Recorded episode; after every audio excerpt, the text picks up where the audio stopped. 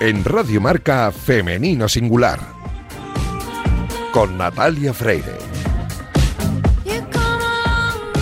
Bienvenidas, bienvenidos a este oasis de radio dedicado a la mujer en el deporte. Os invitamos a acompañarnos la próxima media hora en la que hablaremos en Femenino Singular, que es el nombre de este programa que escucháis ahora mismo en la sintonía de Radio Marca.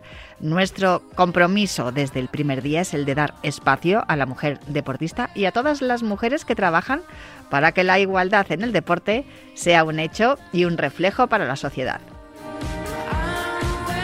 Os recuerdo que podéis encontrar todos nuestros programas en todas las plataformas de audio y en la web de marca.com.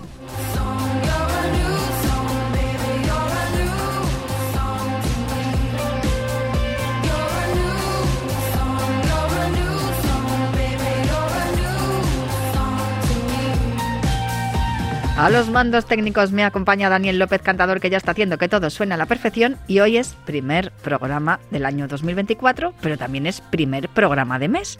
Así que vamos con la sección de Patricia Bernardi, titulada llamada Historias de los Juegos. Arrancamos ya.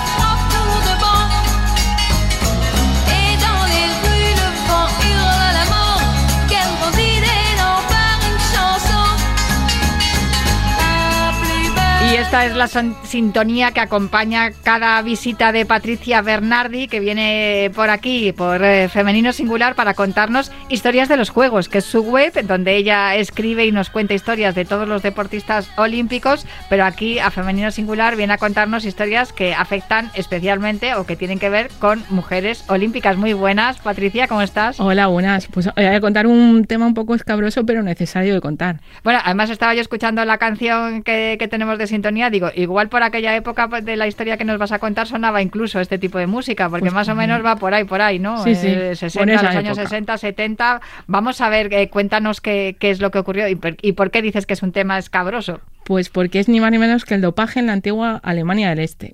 De eso ha habido tantísimo, es una pasada lo que, lo que ha habido y también se hablaba ¿no? del dopaje en, en Rusia, cómo ellos utilizaban anabolizantes, todo lo que había detrás del telón de acero, ¿no? Sí, la cuestión es que lo de Alemania del Este lo sabemos porque se han desclasificado los documentos. Claro, con, la caída, con la caída, del muro de Berlín es cuando eh, aparece toda esa información que había estado oculta hasta entonces. Claro, de Rusia, pues no, no sé si lo Seguimos sin saber nada. Claro. De, de, de, momento parece que no vamos a saber nada en mucho tiempo.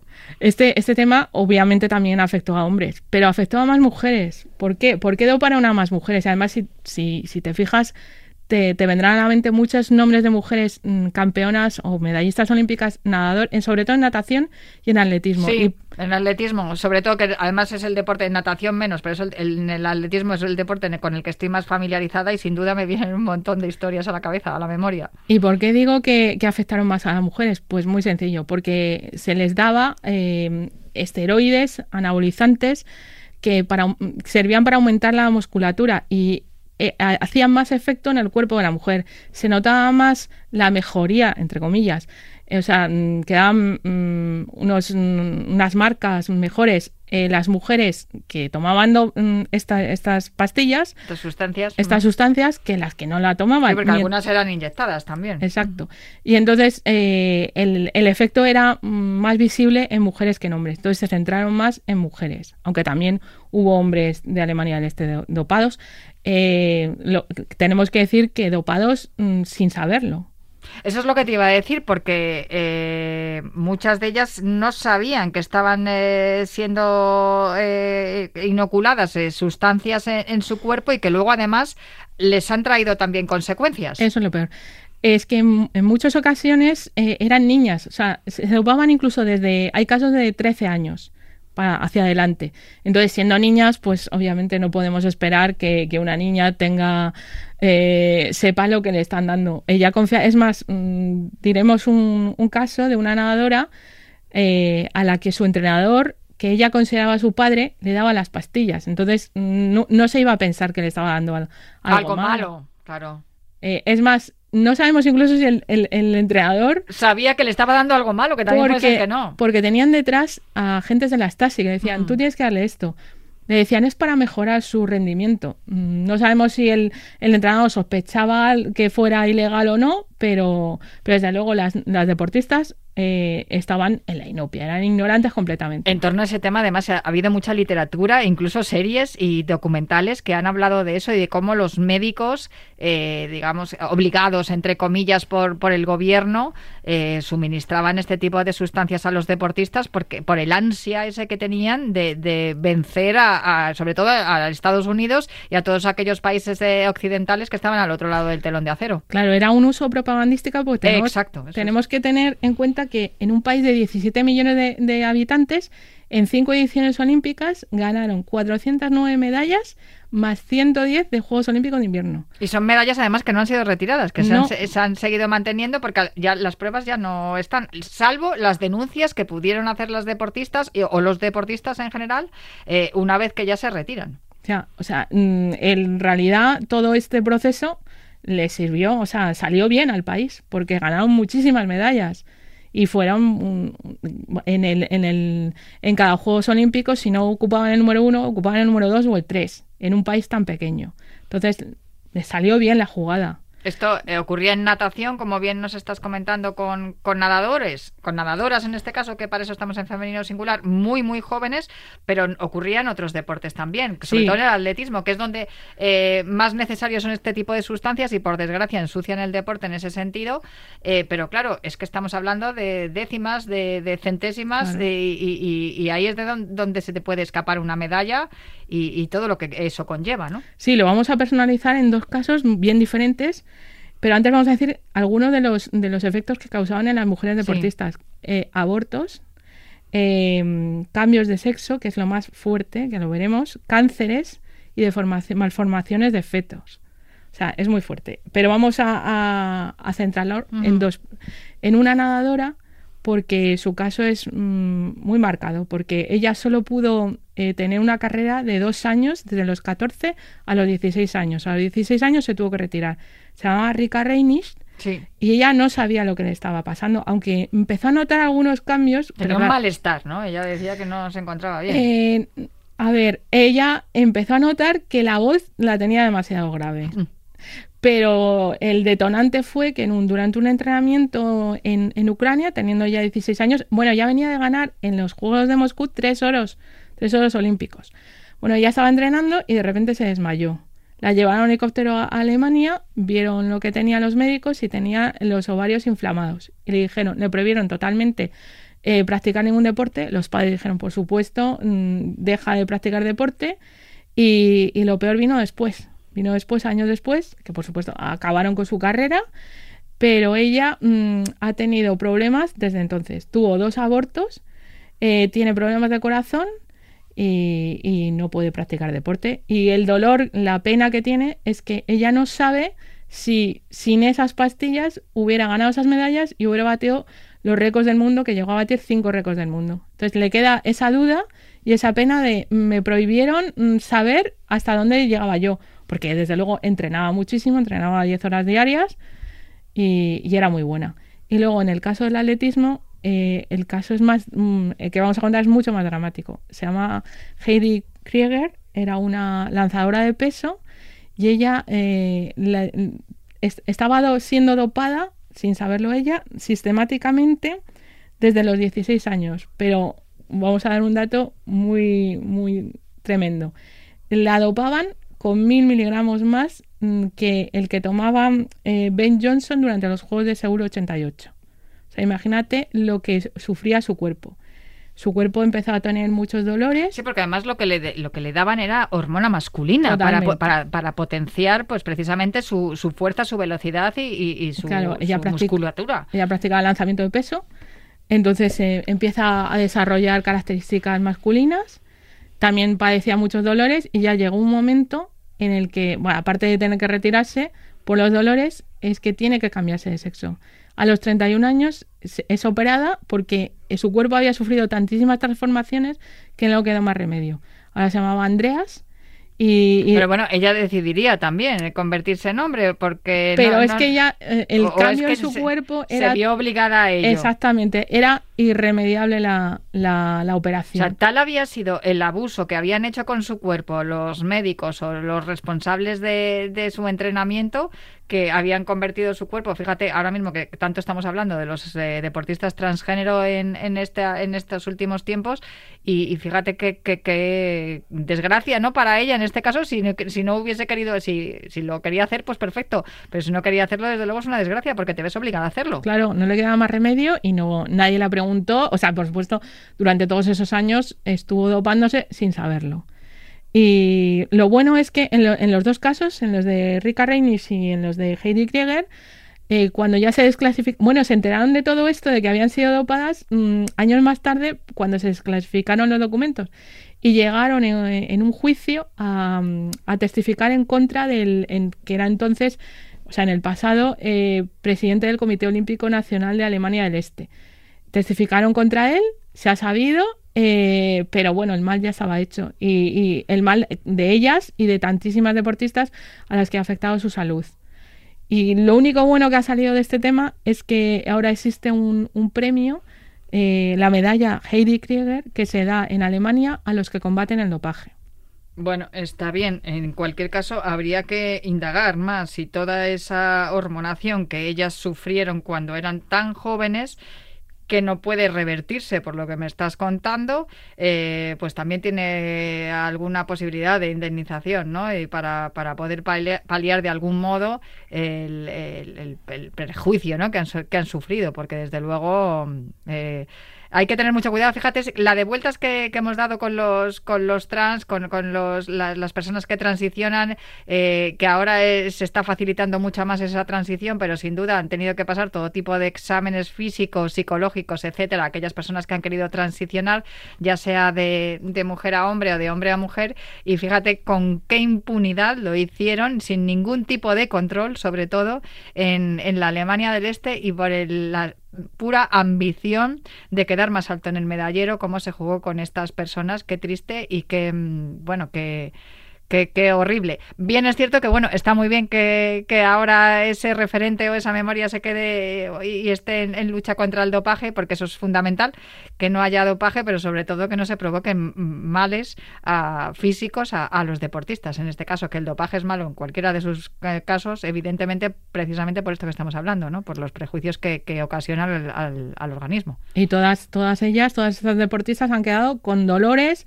y con, y con trabas físicas. Y con problemas a la hora de concebir, de, quedarse embarazadas, etcétera, etcétera. Claro, es que al final las hormonas, y más siendo deportistas tan jóvenes y llevándolas a, un entrenamiento de tan exigente, pues al final pasa lo que pasa. Bueno, pues sí que ha sido escabrosa esta, esta historia. Patricia, muchísimas gracias por contárnoslo aquí en Femenino Singular. Nada, un saludo. Hasta el próximo día. They'd say I played the field before I found someone to commit to. And that would be okay for me to do. Every conquest I had made would make me more of a boss to you. I'd be a fearless leader, I'd be an alpha type. When everyone believes ya, what's that like? I'm so sick of running as fast as I can. Wondering if I'd get there quicker if I was a man.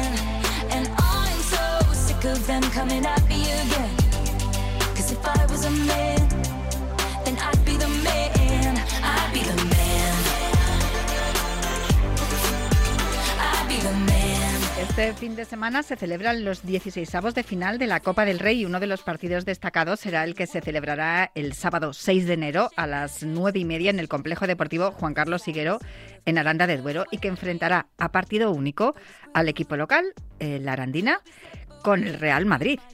Tras el sorteo celebrado hace unas semanas, Aranda es un hervidero de idas y venidas. Vamos, que ni en el Sonorama ni en la Higuero Running Festival hay tanto movimiento.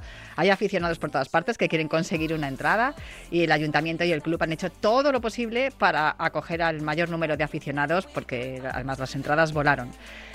Vosotros os preguntaréis por qué en un programa dedicado a mujer y deporte estamos hablando de una competición masculina. Pues porque resulta que hay una mujer dentro del cuerpo técnico del equipo local. Lucía Lorenzo, fisio de la Arandina, muy buenas, ¿cómo estás? Hola, ¿qué tal? Pues muy bien y encantada de hablar contigo. Te lo he contado fuera de micrófono. Yo ya te cogí la matrícula en su momento cuando fui a la inauguración del complejo Juan Carlos Higuero, el día que le pusieron, bautizaron el, al Montecito, que era como se llamaba antes, ¿no? El Montecillo. Sí, el Montecillo. Eh, cuando le, le, bautizaron con el nombre de Juan Carlos Higuero, uno de vuestros eh, ilustres vecinos. Y, Sí. y allí estaba, estaba entrenando la arandina y yo me fijé y de repente vi una melena rubia ahí y dije, hay una mujer en el cuerpo técnico. Y ya me dijeron, sí, que, que es, creo que es la fisio. Digo, ¿una fisioterapeuta en un equipo de hombres? Esto me cuadra para femenino singular y es por eso por lo que ahora ya, teniendo el partido de, de- de eliminatoria de Copa ya a la vuelta de la esquina, me parecía muy buen momento para hablar contigo. Eres muy joven, ¿verdad? Sí, 23 años. 23 años. ¿Es tu primera Sí. temporada en, en No, la segunda. La segunda ya. Sí, ¿Y, sí. ¿y qué tal? ¿Cómo, cómo, el- ah, cómo está yendo? Pues bueno, bien, yo estoy contenta. Sí, El, el equipo, Ah, después sí. de 16 jornadas, va el último. Es el farolillo rojo del Sí. grupo primero de la segunda, de la segunda federación. 10 puntitos a 7 puntos de la salvación. No sé si eso lo notas tú. Los chicos están eh, preocupados o ahora con el- la llegada del Real Madrid están más motivados. claro, siempre hay una preocupación, pero vamos, esto es una motivación extra para seguir adelante. O sea, no nos rendimos. Después de las eliminatorias, además, con el Real Murcia, que tuvisteis allí a Juan Carlos Higuero narrando Sí. todo lo que estaba ocurriendo en, en la cabina de Radio Marca y sobre todo después de, de eliminar a un primera división como el Cádiz en aquel campo que todo el mundo se quejaba, ¿no? De que había mucha agua, pero el agua también estaba para los jugadores de la Hombre, Arandina. sí, sí, era para los dos igual. Pero sí que la verdad es que fue, nunca habíamos visto así el campo, pero vamos, el campo estaba igual para los dos equipos y al final, pues oye, una motivación extra y las cosas salieron bien y aquí estamos. No sé si tuviste que descargar mucho las piernas de los futbolistas después de ese, de ese partido Hombre, contra el sí, Cádiz, sí. porque claro, mucho esfuerzo. Sí, sí, sí. Y luego, aparte de eso, luego teníamos un partido de liga. O sea que el esfuerzo fue el doble. Oye, cuando tú llegas al cuerpo técnico de, de este equipo, de un equipo masculino que está en el grupo Sí. primero de la segunda federación, pero que no deja de ser también eh, una categoría donde hay mucho esfuerzo, mucha responsabilidad y también exigencia. Eh, No sé si alguien cuestionó tu llegada, si en algún momento notaste que alguien puso en duda tu capacidad, por ser mujer, digo. Yo creo que yo no he notado eso, la verdad. O sea, si te soy sin- sincera, no lo he notado. Porque lo bonito de la fisioterapia es que o sea, la- eh, hay muchísimas técnicas que no implican la fuerza para llegar al mismo resultado. Entonces yo la verdad es que me siento valorada y en ningún momento he notado discriminación ni nada. ¿Quién te busca a ti para ficharte para, para el cuerpo técnico? ¿El propio entrenador, Alejandro Izquierdo? Sí, porque mm, mi hermano jugaba el, al fútbol y en cuarto de carrera yo estaba haciendo las prácticas en Aranda y entonces me llamó y me dijo, oye Lucía, ¿te importaría venir a ayudarnos, a echarnos una mano como prácticas extracurriculares? Y fui y la verdad es que conectamos bien con el equipo, con el cuerpo técnico y me quedé. Jo, qué bien. Cómo mola Sí. además que te que busque, te busquen tus propios, tus propios vecinos, ¿no? La, La gente de es que sí, Aranda sí. que cuente Te también con. sientes arropada, sí. Sabes que no eres la única fisioterapeuta de Aranda que, que trabaja a nivel profesional, ¿no? Por decirlo de algún Sí, modo, porque sí, aquí en este programa hablamos con José Alberto Espinosa, que es el fisioterapeuta del Movistar Estudiantes, el- del equipo femenino del Movistar. Vi la entrevista, sí, sí. Pues eh, él nos contaba que, que las mujeres, eh, bueno, pues que tratar a mujeres es diferente, porque él también ha tratado a futbolistas, eh, hombres, y que tratar a las mujeres del baloncesto, que, que él lo notaba diferente. ¿A ti te pasa igual? Cuando has, has tratado a alguna mujer deportista, ¿has notado diferencia a la hora de, de tratar también a los, a los futbolistas, en este caso hombres? Es que yo no he tratado a mujeres en el mundo del deporte, pero sí que, por ejemplo, de mi otra práctica clínica, sí que noto diferencia entre un trabajador normal a un futbolista. Más exigencia, la musculatura totalmente diferente, la laxitud, todo. Claro, porque los eh, deportistas en este caso son, son un poco menos, el- menos elásticos, ¿no? Más, Sí. eh, tienen la musculatura Mucha más menos- dura. Sí, sí, sí, mucha menos elasticidad.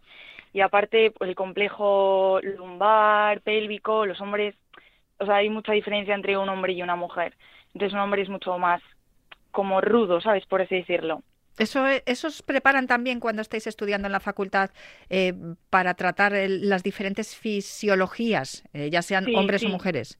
Sí, sí, como es que total es totalmente diferente. Bueno, aparte de que cada persona es totalmente diferente, un hombre y una mujer tiene mucha diferencia, sobre todo a nivel pélvico y en los futbolistas es muy importante el nivel de la pelvis, el pubis, ¿Cuál es la, lesión que más tienes que tratar? No, a ver, si se trata de una lesión ya que tiene que pasar por quirófano y eso no, pero cuando ¿cuál es a, lo que lo que son más susceptibles los futbolistas?